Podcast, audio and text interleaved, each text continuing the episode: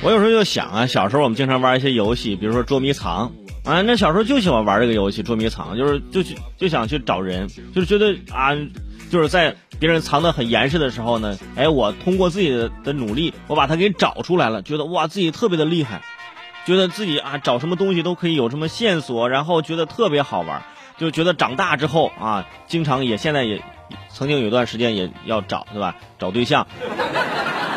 有位朋友说：“哎呀，这个捉迷藏太难了，对象你躲在哪里？找半天找不着。除了找对象这事儿，有的时候还有一些事儿比较尴尬，就是比如说，啊，你出去办个什么事儿，或者去吃饭，你把这个车呀停在了一个你陌生的、不太熟悉的停车场，这个时候问题就出现了。等你吃完饭出来之后，哎，我这车停哪儿了呢？就开始想，开始找。”这种情况很常见。当我们开车去到不熟悉的停车场的时候，返回取车的时候，真的要花上一段时间。包括提醒各位啊，以后这种问题呢可能会比较好解决。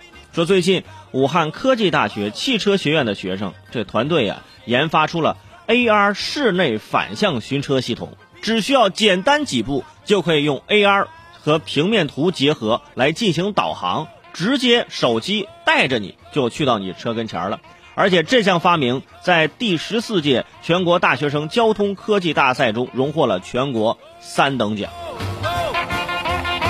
这么实用的一个技术才三等奖，我就想知道那一等奖和二等奖到底是个啥，是不是？为什么我觉得这个实用啊？因为我亲身经历，我曾经不止一次的找不到自己的车。那么大个停车场，找到最后我是非常的着急呀。最后突然反应过来，哈，啊，我没车啊。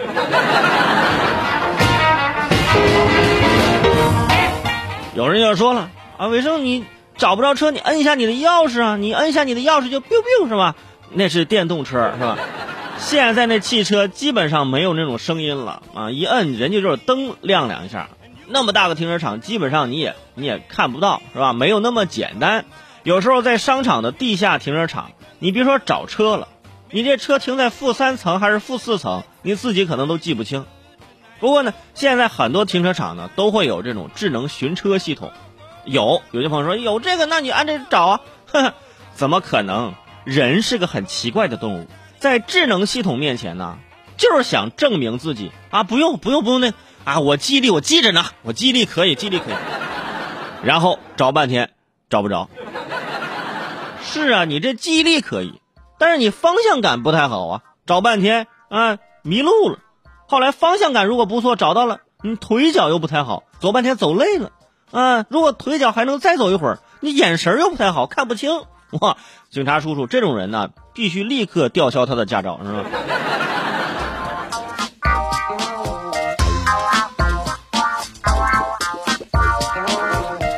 而且之前啊，有一些地方的这个驾驶证考试驾考也已经就是增加了一个停车取卡项目，所以呢，学生们现在开发出这个 AR 寻车呢，可能就是为了避免啊停车场寻车考试，否则别人考试失败是因为压线熄火，你考试失败是因为找不到要考试开的车，我车呢？啊。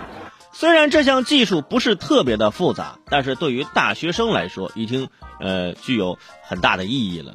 你比如说前几天在成都有一女子啊，跟这男朋友吵架，吵完架之后呢，啊就忘记自己的车停在哪个位置了，然后呢打了辆车，在停车场里头找自己的车，找俩小时，最后不得不求助男朋友，才发现原来自己的车呀。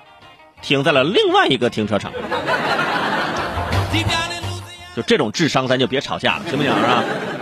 就这时候，幸亏是没有这个 AR 寻车系统啊，不然女子直接找到了车，走了，分手大结局，是不是？而且这出租车的师傅也很意外，问乘客去哪儿啊？去找我的车。而且根据这个行车记录仪的拍摄啊，这个司机呀，一共是围着这停车场转了个十八圈。不仅打车费不便宜，还有停车费呢。你想想，啊，还有停车费呢。所以朋友们，吵架有时候还是要吵，但是你分时间啊，分地点，停车场是万万不能吵架的，是不是？除非你。下载了荣获全国三等奖的 AR 寻车系统，对吧？在这还打个广告，你看，你看到最后说吵架花钱吗？不仅花自己的停车费，啊，这出租车停车费你也得给，然后还有打车费，是不是？以后一旦在商场，俩人的气啊都已经上来了，开始忍一忍。好，我先下去开车，咱开出去啊，开出去找咱咱找找找找个露天的停车场，咱咱再下车，咱再吵，好吧？